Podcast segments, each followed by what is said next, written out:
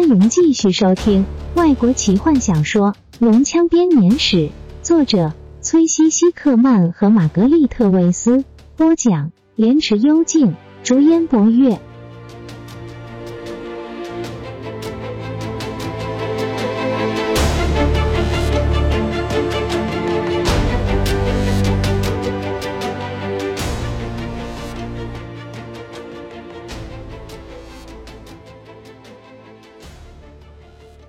巴卡利斯在监牢中睡得很不安稳。他虽然经过白天一整天的劳顿辛苦，晚上的梦中仍然充满了和奇蒂拉火热的记忆和被索兰尼亚骑士处决的恐怖景象，让他辗转难眠。或者他是被奇蒂拉之手处决，他一直不能确定。当他满身冷汗醒来的时候，到底刚才是哪一个梦境？当他不能成眠的躺在冰冷的囚牢中，他不停的诅咒着那个让他陷入这种状况的精灵女子。他一遍又一遍的计划着复仇的计划，只要那个精灵女人能够落到他手里。正在他半梦半醒之间思考着的时候，突然他听到钥匙孔中插进钥匙的声音，让他从床上弹了起来。几乎已经快要黎明了，到了处刑的时间。也许骑士要来处决他了。是谁？巴卡利斯沙哑的说。嘘。一个声音说：“只要乖乖的照着我说的做，你就不会有危险。”巴卡利斯惊讶的认出这个声音，怎么可能认不出来？这个声音每一夜都会在他的噩梦中出现，都会和他讲同样的一段话。那个精灵。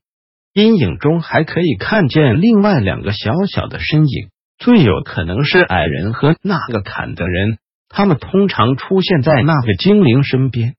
牢门打开了，精灵大踏步走进来。他穿着很厚的斗篷，手中还拿着另外一件。快点！他冷冷的命令：“穿上它。”在我知道这是怎么一回事之前，我绝不穿。巴卡利斯虽然内心窃喜。却仍怀疑的问道：“我们用你来交换另一个囚犯？”罗拉娜回答。巴卡利斯皱眉，他一定不能看起来太着急。我不相信你。他躺回床上。这是个陷阱。我不管你怎么想。罗拉娜大吼：“即使我要把你打昏，你都得跟着来。不管你是醒着还是昏迷，只要我可以让其让那个想要你的人看见就好。”奇蒂拉，原来如此。他在搞什么鬼？他在玩什么游戏？巴卡利斯迟疑了一下。他和奇蒂拉彼此都没有什么互信可言。奇蒂拉很擅长利用他完成自己的目标，很显然，他现在就是在这样做。但也许他也可以反过来利用这个机会。只要我知道现在到底怎么一回事就好。看到了罗拉那阴沉的表情之后。他很确定他会将他的威胁付诸行动，他得要等个好机会。看起来我别无选择。他说。月光穿过铁窗，照进这恶臭的牢房中，照在巴卡利斯的脸上。他在监狱里已经将近一个礼拜了，确实的时间他并不清楚，他已经失去了时间的概念。当他伸手拿起斗篷的时候，他注意到了。罗拉那冰冷的绿色双眸正微眯起来，厌恶的看着他。巴卡利斯不由自主的伸出还能够活动的那只手，抓抓自己刚长出来的胡子。真抱歉，小姐大人，他讽刺的说。但是你这栋房子里面的仆人没有把刮胡刀带来，我也能够体谅你们精灵看到脸上的毛发有多厌恶。巴卡利斯惊讶的发现。那段话有了出乎意料的效果。罗拉娜的脸上血色全无，嘴唇白的像纸。她是在用超乎常人的控制力在压抑着自己。快点走！他压抑着声音说。爱人一听见那声音，立刻手放在战斧柄上走了进来。你也听到将军说的话了。弗林特咆哮道。快点走！不知道你这个烂家伙怎么配合坦尼斯交换？弗林特。罗拉娜紧张地说：“巴卡利斯突然明白了，奇蒂拉的计划开始在他的脑中成型。原来坦尼斯是我要交换的人。他仔细的看着罗拉娜的脸，罗拉娜没有反应，好像他刚刚提到的是一个陌生人，而不是奇蒂拉提到过的他的爱人。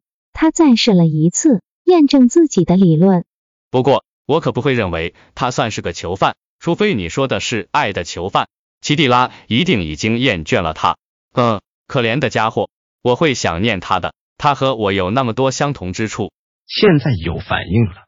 他看见罗拉那下巴肌肉的抽动，斗篷底下颤抖的双肩。罗拉那转过身，一言不发的走出牢门。他是对的，这跟那个留胡子的半精灵有关。但到底是怎么一回事？坦尼斯在弗罗申离开了奇蒂拉，他又被抓到了吗？还是他回来找他了呢？巴卡利斯沉默的把斗篷穿上。现在对他来说，这一切都不重要了。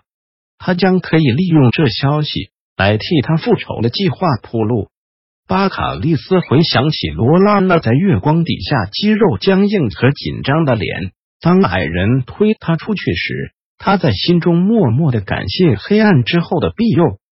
虽然太阳还没有出来，但已泛红的东方天空已经无言的预告了黎明即将到来。卡拉曼城中仍然一片漆黑，这座城在狂欢之后已经沉沉的熟睡了，连守卫都在岗位上大打哈欠，有些则干脆头一倒，打起呼来。对那四个穿着厚重斗篷的人来说，要留过这些守卫，实在是轻而易举的事情。他们丝毫没有受到拦阻的，来到城墙上的一个小门。这以前是通往城墙顶端的一个楼梯，越过城墙之后，从另外一边出现。泰索和夫低声说，手不停的在袋子里找着开锁的工具。你怎么知道？弗林特紧张的东张西望。我小的时候曾经来过卡拉曼。泰斯说，他抽出那段细铁线，小手灵巧的将它插进销孔。我的父母带我来的，我们一向都是走这条路。你们为什么不走正门？那样对你们来说太简单了吗？弗林特低声说：“快点！”罗拉娜不耐烦的说：“我们其实也想要用正门。”泰斯一边拨弄着那条铁线。哦，好了。他把铁线抽出来，小心的将它收进包包里，悄无声息的将老旧的门打开。我刚刚说到哪的？哦，对，我们也很想要走正门，只不过。坎德人不能进卡拉曼城，你的父母还是进来了。弗林特轻蔑的说。他跟着泰斯穿过门，走上一连串的狭窄阶梯。矮人一边专心的注意巴卡利斯，一边心不在焉的听着坎德人说话。他认为巴卡利斯也太合作了一点。罗拉娜完全不跟其他人说话，他口中唯一冒出来的话。就是催促大家快一点的命令。当然了，泰斯快乐的踏步前进。他们一直认为这是过度小心的措施。我是说，为什么我们要和地精列入同一个等级？一定是有人不小心把我们给写进去了。但是我的父母觉得和人家争吵不礼貌，所以我们就只好从侧门进出了，对大家都方便。我们到了，打开那个门，那通常是不会锁的。哦，小心，那边有个守卫。等他走过去，众人紧贴着墙，躲藏在阴影中，一直等到守卫拖着沉重的步子走过去后，才松了一口气。然后他们悄悄的越过围墙，走进另一扇门中，再度走下另外一道阶梯，终于走出了城墙之外。四周没有任何人。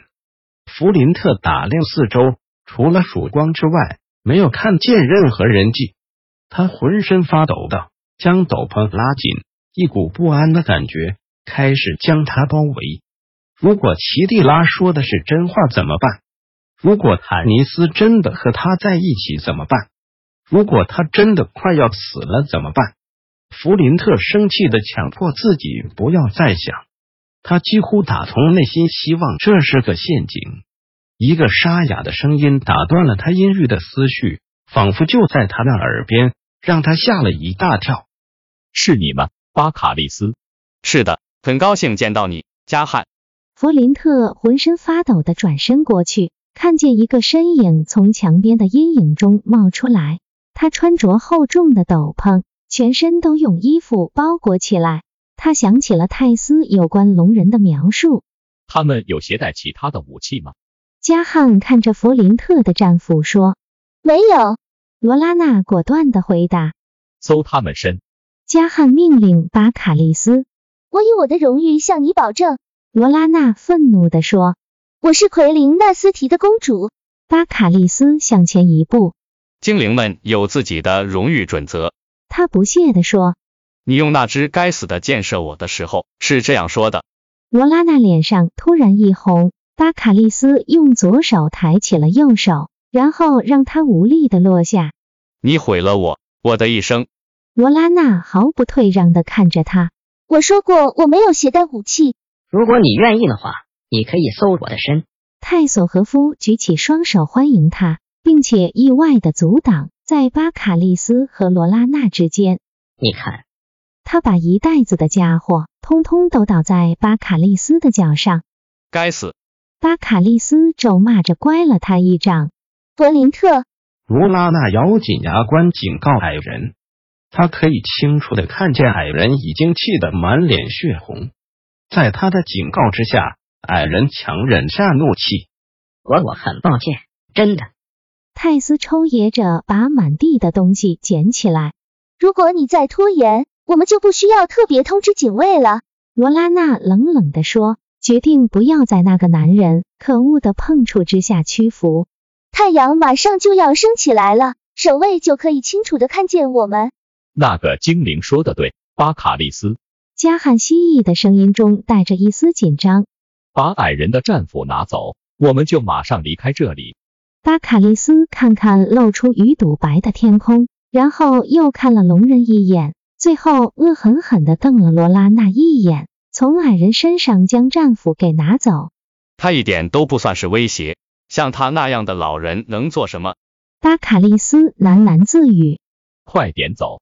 加汉命令罗拉娜。不理巴卡利斯的抱怨，去到那丛树那边，行踪隐秘一些，不要惊动守卫。我是个魔法师，我的法术可是不会饶人的。暗之女只有交代要把你平安带到，可没有提到你的两位朋友。